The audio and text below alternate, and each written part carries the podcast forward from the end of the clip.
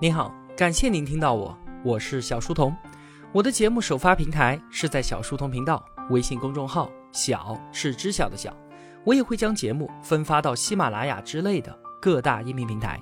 在公众号内回复“陪伴”两个字，可以添加我的个人微信，也可以加入我们的 QQ 交流群。小书童将常年相伴在您左右。嗨，同学们，我回来了。从今天开始啊。我们要来聊一个全新的话题，关于理财，关于个人财富。要解读的这本书呢，是被誉为全球最好的理财入门书的《富爸爸穷爸爸》。这本书啊，它首次出版是在二十多年前了，一九九九年四月份，在美国。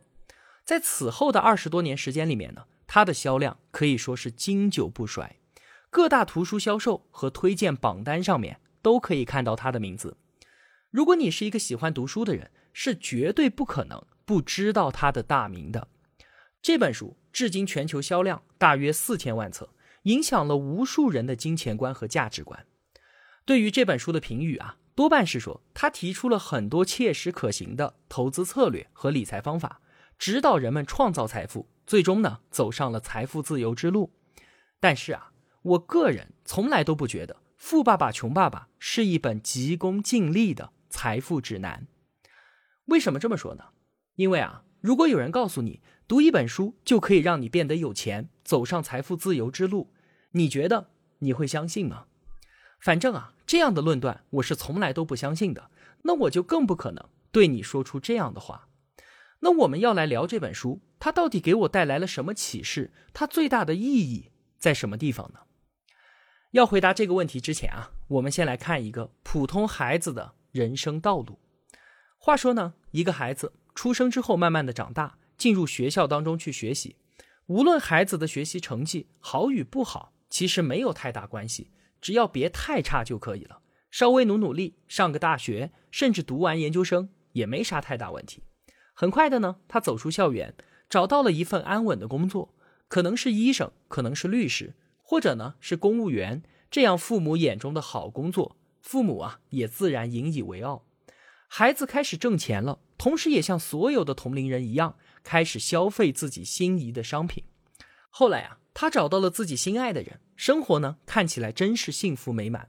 因为夫妻两个人都有工作，有两份收入，于是他们决定买房子、买汽车，制定旅游计划，并且也决定要孩子。甜蜜的负担从此刻开始了，他们需要越来越多的钱。到了这个时候啊，工作变成了他们最最重要的事情，因为这是他们唯一的收入来源。期望升职加薪，或者重新回到学校学习更多的专业技能，甚至啊还要做第二份工作，以便赚到更多的钱。他们的收入上升了，但是他们当然也要交纳更多的税金。等到孩子好不容易长大，又要为孩子的大学学费和自己的退休金做更多的考虑。这对快乐的夫妇不仅要为公司的老板工作，还要通过纳税为政府工作，还要通过还房贷和还信用卡为银行工作。他们终生都不得不辛苦的工作。最后啊，他还会这样告诉自己的孩子：“说你要努力学习，然后去找一个安稳的工作。”于是，这样的人生在下一代的身上又重复的继续循环着。这个孩子的人生道路啊，是不是和我们绝大部分人的人生都完美的重合了呢？在收听节目的同学当中，当然不乏创业者和事业有成的成功人士，但是绝大部分同学，我想啊，还是和我一样，为了每个月的工资忙碌着，每个月的房贷和每年孩子的学费都在催促着我们马不停蹄的奔波。还有更多年轻的同学，每个月在消费了自己心仪的商品之后，能够收支平衡就已然不错了。几年下来，估计也攒不下几个钱。就算有点积蓄，但是面对高企的房价，如果没有父母的支持，也只能是一声叹息。然后第二天继续早九晚五的生活，这似乎就是一个令人无法抽身逃脱的循环。我想，这应该就是我们这些上班族的切肤之痛吧。我也在忙碌之余，会问问自己：依靠给别人打工，我能有一天变得富有吗？我能够实现所谓的财务自由吗？我想啊，答案一直都是清清楚楚的刻在心里，根本就不可能。为什么呢？因为像我们这样为了消费而每天忙碌上班挣工资，为了更多的消费而更加的努力工作挣更多的工资，这根本就不是任何一个富人他的生活方式和赚钱方式。如果跳不出这个被作者称之为“老鼠赛跑”的陷阱，那我们永远也不可能实现梦寐以求的财务自由。有一句话很流行，说没有哪个矿工是因为努力挖矿而变成矿老板的。这句话虽然是一句戏谑的调侃，但是它也道出了部分的真相。在我们这个时代啊，如果像父辈给我们的建议一样，我们也和自己的孩子说：“你要好好念书，然后为了工资找一份安稳的工作。”这其实已经是一个过时并且愚蠢的建议了。为什么？因为我们周围的世界已经改变了，而这句忠告却一直都没来得及改变。当今社会啊。富人和穷人正在使用两套完全不同的游戏规则。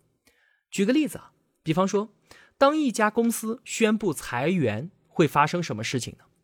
我首先想到的是啊，有很多像我这样的打工者会被解雇，而他们的家庭将承受巨大的伤害。但是这家公司本身又会发生什么事情呢？尤其是对于上市公司来说，当他宣布裁员的时候，那他的股票通常都会上涨。因为公司通过自动化或者是整合人力资源，减少人工成本，这是市场非常喜欢的消息。自然而然，这家公司股票的持有者，也就是那些富人，就会因此获利。所以啊，你看，公司裁员这同一件事情，对于打工者和投资者来说，却造成了两种截然相反的结果。这就是富人和穷人拥有两套完全不同游戏规则的直接体现。在书里面啊，记录了这样一个小故事。话说呢，有一个孩子，他和自己的母亲说出了这样一番话。孩子说：“妈妈，请你跟上时代的脚步吧，看看周围那些富有的人，并不是因为受到了良好的教育才致富的。我不想将来像你和爸爸那样辛苦的工作。”你们确实买了房子和很多玩具给我，但是如果我听你的，我将来只能和你一样，更加努力的工作，换来的却是更多的税负和更多的债务。现在已经没有什么工作是稳定的了，我也知道我已经不可能再寄希望于社会保险或者是公司的退休金了，我只能够去寻找新的出路。那孩子对面的母亲，接下来只有长时间的沉默，因为他知道。自己孩子所说的是对的，而这番对话可是发生在二十多年前的一九九六年的美国。本书的作者就说啊，在今天这个迅速变化的时代，你给孩子最最危险的建议就是去学校好好念书，然后找一个安稳的工作。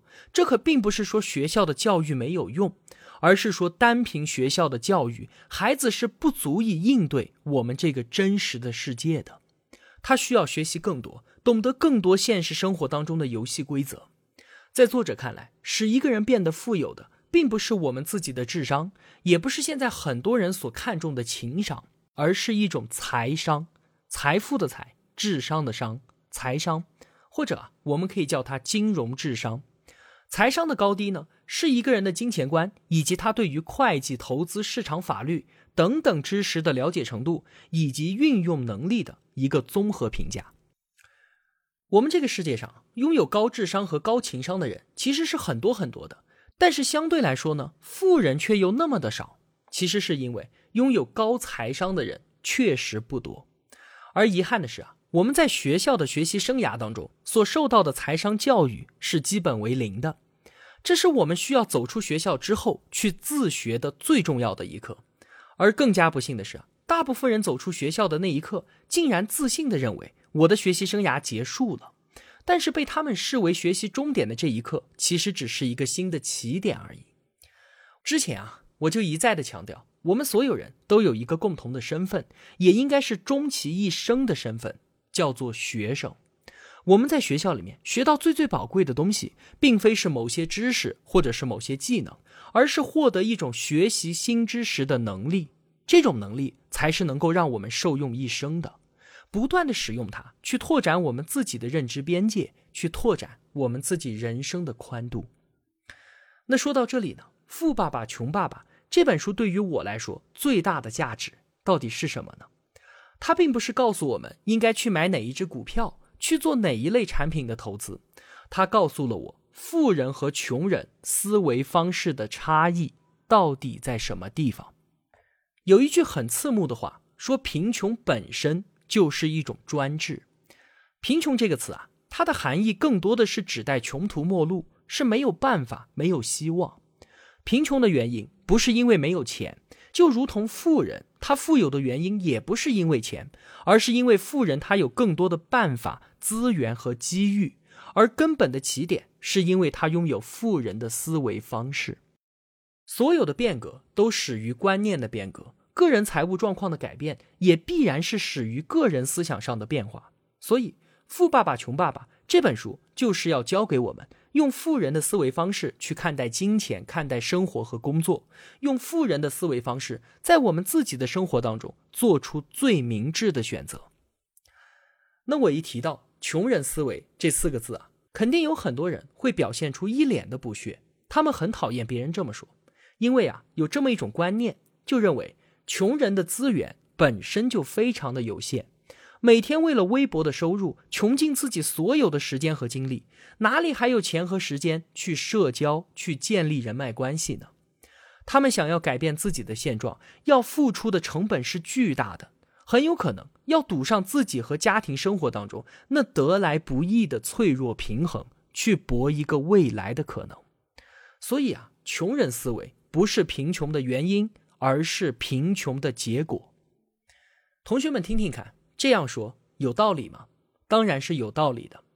一些人啊，看到上述这样对拿穷人思维说事儿的抨击，会感觉非常的受用，因为啊，这样的观点能够把他们自己的困境给合理化，获得一种莫名的被认同感。我不需要再为自己的贫穷承担责任了，我也无需改变，我可以抱怨社会制度的不公平，抱怨其他人的贪婪，我穷却也如此的理直气壮。正如钱钟书先生所说啊，有些理论并不是用来指导实践的，而是用来逃避实践的。关键是我们需要什么样的理论解释呢？是让自己安于现状，龟缩于自己已经习惯、已经能够自如应对的原本生活之内呢？还是需要一个让我清楚看到了更大的自我，然后找到办法去成为它，去成就自我的解释呢？哈耶克说啊，金钱。是最伟大的自由工具。承认我自己的贫穷，认识到自己在思维上存在缺陷，然后学习富人的思考方式，改善我们自己的生活，这并不是什么难以接受的事情吧？郭德纲说啊：“沾酒不醉是喝得少，见色不迷是摸不着，以德服人是打不过，淡泊名利是实在没招。”这句话对于现实世界有解释力吗？当然有啊。把这个当做一种对于他人的调侃，或者是自嘲一笑，当然没有问题。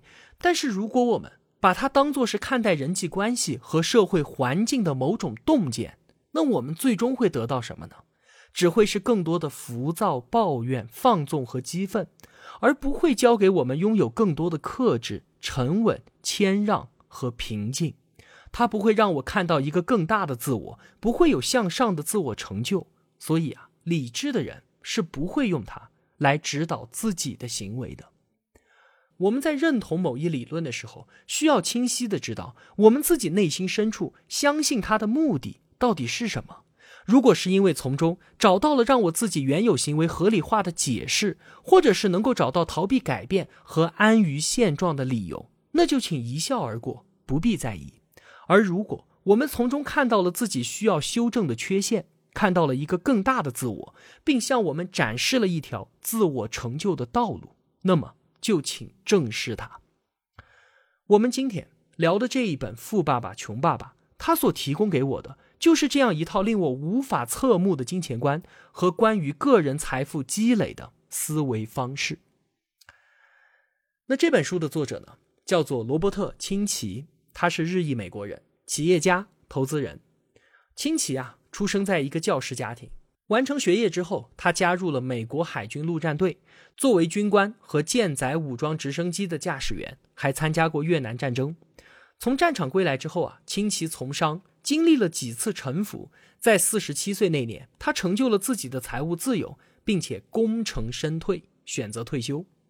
他十分热衷于教育，而且深深的感觉到富人和穷人之间的那条鸿沟正在不断的扩大。于是啊，他就开始教授人们那些只有富人才懂得的金钱游戏的规则，帮助人们培养财商。后来啊，他被誉为百万富翁教父和金钱教练。当今世界上许多卓有成就的人，对于清奇所从事的财商教育都是推崇致至的。有人说他做的事情是有着巨大影响力并且深刻的，他正在做一件可以改变无数人人生道路的事儿。在《富爸爸穷爸爸》这本书里面，记录了清奇自己的人生经历和个人感悟。与常人不同的是啊，小清奇他有两个爸爸，就是书名当中的富爸爸和穷爸爸。一个呢是他的亲生父亲，受过良好的教育，相继在斯坦福大学和芝加哥大学深造，拥有博士头衔。后来呢，任职夏威夷州教育厅厅长。他一辈子啊，可以说是勤奋努力，收入也算是丰厚。而这个已经让我们羡慕不已的成功人士，吃着皇粮的高级知识分子，却是亲戚口中的穷爸爸。那富爸爸呢？是亲戚发小的父亲，只有初中学历，是一位地地道道的商人、企业家。虽然没有生父那样渊博的知识，但是对于财富却有着自己高度清晰的认知，或者用书中的话来说。叫做拥有很高的财商。其实啊，这两位爸爸看上去都非常的成功，但是清奇的亲爸爸终其一生都在个人财务问题的泥潭当中挣扎，操劳一生之后离开人世，只留下了一堆的账单。而企业家爸爸呢，则成为了全夏威夷最富有的人之一，他身后留下的是慈善机构、是教堂和巨额的遗产。在小清奇成长的过程当中。都在不断的接受着来自两位爸爸的教育，但是两位爸爸的金钱观完全不一样，对待同一件事情的观点都在小清奇的耳边发生着激烈的碰撞。这样的碰撞就让这本书变得非常的有意思。一开始的时候啊，穷爸爸和富爸爸的事业都才刚刚起步，都在为事业和家庭奋斗着，并没有太大的贫富差距。而小清奇呢，也并没有简单的选择接受或者是拒绝某个人的观点，而是在长时间的思考和比较之后，做出了属于他自己的选择。那我们就先来看看两位爸爸的思想是如何碰撞的，从中我们可以非常直观的看到穷人思维和富人思维的不同。穷爸爸会说，贪婪是万恶之源，人应该懂得节制；而富爸爸却说，贫穷才是万恶之源。他会放大人性当中恶的一面，把人们内心的善良给磨灭掉，而有钱就可以去帮助更多的人，去消灭掉这世间更多的恶。对于金钱理解的不同，那么两位爸爸基于金钱的价值观自然也就完全对立。当他们遇到一件贵重的但是自己心仪的商品的时候，穷爸爸习惯于说：“这也太贵了，我可买不起，算了吧。”而富爸爸则告诉亲戚：“绝对不要说这样的话。”我们要问问自己，这东西真的很不错，我要怎么才能够买得起它呢？你看啊，穷爸爸他说的是一句陈述句，令人放弃；而富爸爸则是一个疑问句，促使我们去想办法。那当我们下意识说自己买不起的时候，我们自然而然的就放弃了思考和努力，这无非只意味着精神上的懒惰。而那句“我怎么才能够买得起呢？”则是在迫使我们去积极主动的寻找解决方案。那结果会怎么样？在遇到钱的问题的时候，穷爸爸多半选择逃避，而富爸爸总是想办法解决问题。长此以往，富爸爸创造财富的能力就越来越强。这就类似于一个经常跑步、游泳锻炼身体的人，和一个总是躺在沙发上吃着垃圾食品看电视的人，在体质上会有明显的差异。身体的懒惰令人虚弱，而精神上的懒惰则让人贫穷。在面对其他问题的时候呢，两位爸爸的意见啊也是如此。一个爸爸说：“我不富有，因为我要抚养孩子。”另一个爸爸会说：“我必须富有，因为我有孩子需要我去抚养。”在谈论政府税收的时候啊，穷爸爸说：“富人就应该多交税，我们这些人呢就应该少交税。”政府要拿富人的税去补贴穷人，而富爸爸则认为，用富人的钱去补贴穷人，这是在惩罚勤快的人，奖励懒惰的人，这是非常不公平的。政府绝对不应该做这样的事。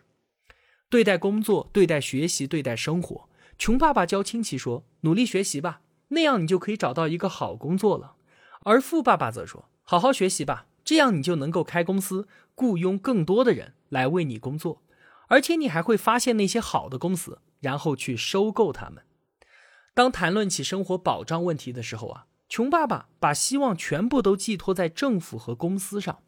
他相信政府和公司会关心和满足自己的需求的。他总是很在意加薪、退休政策、医疗补贴、病假、假期以及津贴这些事情。